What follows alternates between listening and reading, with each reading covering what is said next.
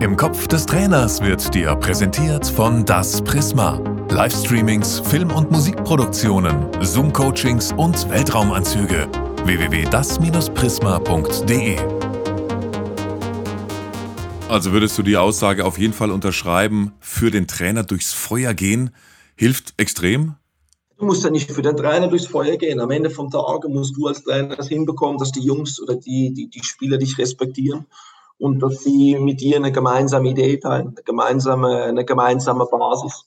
Am Ende vom Tag machen sie es immer für sich und machen es irgendwo für den Club. Aber die, die Idee für den Trainer durchs Feuer zu gehen, das, ja, das, die, diese, diese abgedroschene Metapher, die hat man vor 20, 30 Jahren, konntest du den Jungs mal vorwerfen, aber wir leben heute in einer anderen Gener Generation. Ähm, die Jungs kommen anders, ja, gehen anders durch die Welt. Äh, ich habe das Gefühl, unser Leben ist viel schneller, als es noch war vor 20, 30, vielleicht 40 Jahren. Und dementsprechend muss man auch gewisse Dinge anpassen, wie man mit Menschen umgeht, wie man mit Spielern angeht, wie man irgendwo was verkauft als Trainer. Und ich glaube, dass man immer die Mannschaft oder den Club als, kollekt, als kollektives Gebilde voranstellen muss, weil sonst äh, bleibt der Erfolg irgendwann aus. Es hat ein, äh, ein, Trainer hier auch mal im Podcast gesagt, wenn du Kindermannschaften trainieren kannst, André Breitenreiter war es, dann kannst du jede Mannschaft trainieren. Du trainierst beim FC Basel äh, eine Kindermannschaft. Du bist dann aber ja nicht nur Trainer. Die Kinder sind das nicht mehr. Die sind mit 14 Jahren schon ziemlich weit, glaubst du Ja, das wollte ich fragen, genau. Eigentlich noch im Kindesalter, aber Heranwachsende in der Pubertät und so weiter. Du bist mit 17 ins Ausland. Was ist dir jetzt als Trainer wichtig? Welche, welche Werte willst du vermitteln? Weil du musst die ja auch ein Stück weit dann trotzdem auch erziehen und nicht nur der klassische Trainer sein, richtig? Ganz genau. Ähm, für mich ist eigentlich, das sage ich den Jungs auch immer wieder, die Einstellung, ähm, die Mentalität und der Wille, den sie tagtäglich an, an, äh, an den Tag legen, ist für mich unglaublich wichtig. Weil äh, wenn du das nicht hast, kannst du die ganzen anderen Attribute, äh, wo obendrauf dann kommen, wie individuelle Qualität, wie eine gemeinsame Spielidee, das kriegst du dann nicht mehr so transportiert auf den Platz. Von dem ist das für mich tagtäglich die Basis wo ich von den Jungs auch immer wieder einfordere und ähm, auch sehen will, dass sie tagtäglich an ihr Maximum gehen. Und da geht es mir noch nicht mal darum, dass sie jeden Tag Topleistung bringen, sondern dass sie versuchen, ans Maximum zu gehen. Wir sind alles Menschen und haben irgendwo ja auch unsere täglichen Ups und Downs, aber die Kunst und äh, die Qualität, ähm, die, diese Ups und Downs so klein wie möglich zu halten, das das ist für mich das, äh, da, das, das Bewusstsein von einem professionellen Spieler. Und da versuche ich eigentlich meine Jungs tagtäglich zu begleiten, ihnen immer wieder Feedbacks zu geben, wie wir sie als Trainer wahrnehmen. Und auf der anderen Seite will ich von ihnen natürlich auch wissen, wie sie sich selber fühlen. Weil manchmal kann es ja auch sein, dass du als Spieler eine komplett andere Wahrnehmung hast. Und äh, da, da will ich ihnen als Trainer natürlich oder mit meinem, mit meinem Staff natürlich zur Seite stehen und ihnen ja, so, so viel wie möglich und so oft wie möglich meine oder unsere Eindrücke wieder reflektieren, dass, sie, dass wir zusammen eine Wahrheit entwickeln, wo beide sehen. Also das heißt manchmal, ich habe es ja auch erlebt als Spieler, da spielst du mit Spielern zusammen, die, die ein komplett anderes Spiel gesehen haben, obwohl du neben ihnen gespielt hast. Und das, das ist dann irgendwo schwierig, eine gemeinsame Basis zu haben, gerade für einen Trainer. Wenn du einen Spieler hast, der eigentlich komplett fernab von Gut und Böse ist und sich selber so ja, äh, wie soll ich sagen, so top wahrnimmt, aber im Endeffekt macht es gar nicht so gut. Und da, da fehlte dann irgendwo diese, diese, diese Basis, von der ich die ganze Zeit rede, wo du zusammen aufbauen kannst oder wo du arbeiten kannst. Deswegen bin ich meinen Spielern, wie, wie gesagt, tagtäglich äh, mit der Einstellung, Mentalität und äh, Wille, das sind für mich so Attribute, wo essentiell sind, gerade im Jugendbereich. Wenn die noch nicht da sind, wie kriegst du die in so eine Jugendmannschaft von 14-Jährigen? Ja, das Schöne ist, man hat ja in der Mannschaft immer ganz viele verschiedene Beispiele und Kulturen. Und ähm, da muss man unglaublich offen und ehrlich miteinander umgehen. Auch äh, direktes Feedback mal geben vor der Mannschaft, dass sie sehen, dass, dass es eigentlich kein Hintenrum oder keine Gespräche gibt, wo, wo keiner weiß, was gesprochen wird. Das ist mir als Trainer enorm wichtig. Und wenn jemand mal ein gutes Training macht, dann kann man mal Lob verteilen. Genauso, wenn einer mal nicht so ein gutes Training macht, zu sagen, hey, das hat mir von der Einstellung, das hat mir von der Mentalität, ähm, von der ganzen Herangehensweise hat mir das nicht gefallen. Und so kriegt jeder ein besseres Bild von dem, was ich als Trainer oder wir als, als Team kreieren wollen.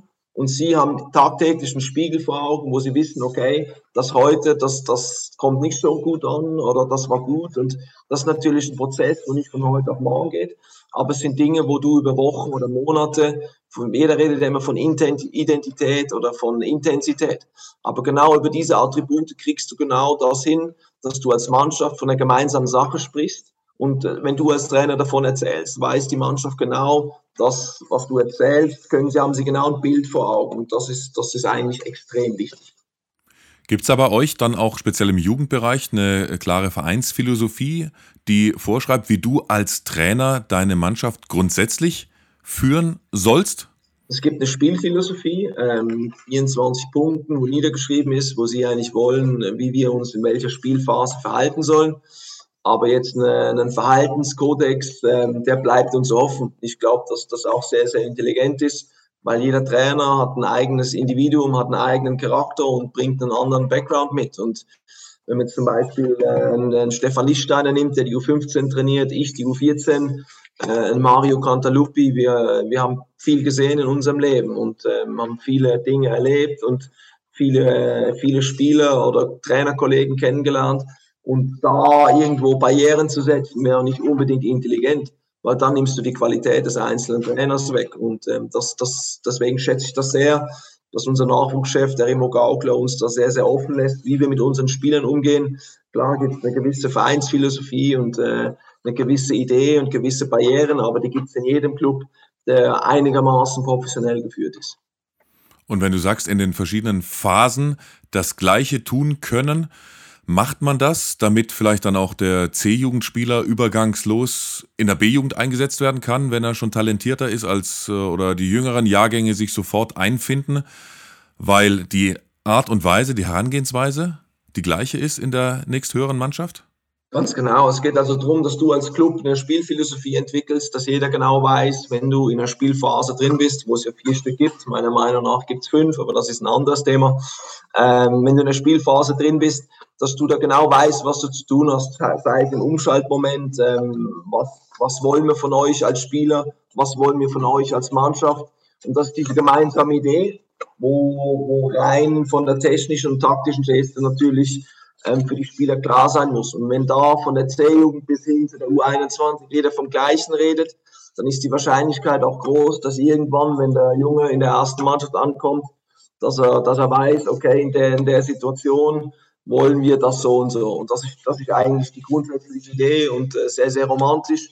Und ähm, ja, dann liegt es halt immer an dem einzelnen Trainer, das auch zu vermitteln. Und das ist die Kunst oder der Unterschied von einem guten zu einem sehr guten Trainer. Wie viel kriegt der transportiert von der ja, Philosophie hin zu der Realität. Und das, das macht für mich eigentlich einen sehr, sehr guten Trainer aus. Ich meine, wir haben letztes Jahr ein sehr, sehr gutes Beispiel gehabt, ähm, auch wenn ich das fast nicht sagen darf, als FC Basel-Trainer mit dem André Breitenreiter beim FC Zürich. Der hat unglaublich viel transportiert bekommen zu seiner Mannschaft und äh, waren unglaublich erfolgreich. Und ich glaube, im Nachhinein sieht man das im Fußball immer erst, wie, wie, wie gut ein Trainer eigentlich gearbeitet hat und was für eine Riesenarbeit er da mit den Jungs äh, geleistet hat wenn du andere Breitenreiter und, und solche Trainertypen ansprichst, welcher Trainertyp möchtest du denn sein? Zu welchem Trainertypen möchtest du dich entwickeln? Ich wollte auch als Spieler nie eine Kopie von irgendwas sein. Weil wenn du eine Kopie bist, bist du ein schlechtes Abbild von jemandem und wirst das nie so gut machen. Ich versuche jetzt äh, gewisse, ja, will ich sagen, gewisse Ideen irgendwo bei mir auszuprobieren, gewisse Führungsstile, der, der ist eigentlich relativ klar, in welche Richtung ich da gehen will. Ähm, aber ich will mich natürlich austoben. Ich weiß oder nicht, bin ich, bin ich wirklich ein Co-Trainer, bin ich ein Trainer, wo gut ist in der Ausbildung, bin ich ein Profitrainer. Das sind alles Sachen. Ich mache jetzt mein zweites Jahr als Trainer, als Cheftrainer und ähm, will mich da eigentlich ziemlich offen, will mir das ganze Feld ziemlich offen lassen, um auch zu schauen, wo geht meine Entwicklung hin. Ich merke, dass es mir unglaublich Freude macht, auf Platz zu sein ich merke, dass die Jungs das annehmen, was ich ihnen vermittle, ähm, was als Trainer ja nicht unwesentlich ist. Und alles andere, Spielphilosophie, äh, Spielprinzipien, das sind alles Sachen, wo ich eigentlich ziemlich offen bleiben will. Ich will mich da nicht einschränken und mir von vornherein Barrieren setzen, sondern ähm, das ist für mich sowieso eher zweitrangig. Für mich ist nach wie vor diese Menschenführung ist für mich wichtig. Wie gehe ich mit meinen Spielern um? Ähm, versuche mir die Frage, die Frage zu stellen, wie würde ich in der Situation reagieren? Und als Spieler war ich in ziemlich vielen Situationen drin. Also wirklich in fast in jeder. Und das hilft natürlich ungemein, weil dadurch kannst du dich selber reflektieren als Trainer, als Spieler und da hast du auch ein ziemliches Gefühl für den Gegenüber. Und wenn, wenn du das schon mal hast, ähm, bist du ja, in, in einer Beziehung drin, wo, wo eine Zusammenarbeit möglich ist. Wenn du sagst, du weißt, wo der Weg als Trainer hingehen soll, wo soll er denn hingehen? Ja, Stück für Stück, Tag für Tag, immer wieder, wie soll ich sagen, das Beste von mir rausholen, an mir arbeiten, offen bleiben. Und ich glaube, dann, dann äh, wird der Weg automatisch kommen. Man muss nicht immer das Ziel kennen. Ich glaube, wichtig ist im Leben, dass man sich kleine Etappenziele setzt. Und ähm, das mache ich momentan mit unserer 14 auch zusammen. Ähm, wir haben uns da immer wieder setzen wir uns neue Ziele über ein, zwei Monate hinweg, wo, wo wir erreichen wollen, wo wir vielleicht aber nicht erreichen. Aber da, da haben wir, das gibt uns Motivation, das gibt uns Antrieb, das gibt uns Energie. Und ich als Trainer möchte eigentlich genau gleich ticken. Mache mir selber auch gewisse Ziele, wo ich erreichen möchte in der nächsten, in der nächsten Zeit. Und alles das, was zu weit weg ist, in sechs bis zwölf Monaten, das sind alles Sachen, wo, keiner, wo kein Mensch von uns beeinflussen kann, wo wir als Trainer oder auch als Individuum ja, uns auch irgendwo ein bisschen mit dem, mit dem Flow gehen müssen. Und ich glaube, wenn du eine gute Energie und äh, ein positiver Typ bist, dann kommst du irgendwo auch dahin, wo du es verdienst. Dann gib doch kurz ein Beispiel. Was sind so deine nächsten ein, zwei Monatsziele für dich als Trainer und mit deiner Mannschaft? Also mit, mit, meiner, mit meiner Mannschaft haben wir ganz klar jetzt äh, noch bis Winter fünf bis sechs Spiele. Wir haben noch einen relativ interessanten Vergleich in Stuttgart mit Red Bull Leipzig zusammen, wo wir uns gesagt haben, wir wollen eigentlich unserem Spielstil gleich bleiben, heißt, wir wollen im, im, Ballbesitz sehr, sehr dominant sein. Wir wollen unseren, unser Positionsspiel, wollen wir sehr variabel sein. Ähm, wir wollen immer anspielbar sein im Ballbesitz. Gegen den Ball wollen wir als Mannschaft, als Kollektiv verschieben, jagen, alle diese Attribute. Und ich als Mensch persönlich will offen sein, äh, als Trainer, will, will äh, meinen Spielern gegenüber offen sein. Das habe ich mir bis Weihnachten auch so bisschen auf die Fahne geschrieben, ähm, die Jungs abzuholen, sie zu begleiten in ihrem Prozess. Wir haben momentan ein, zwei Verletzte, wo sicherlich nicht so cool sind und ähm, da noch genauer in die Mannschaft reinhören.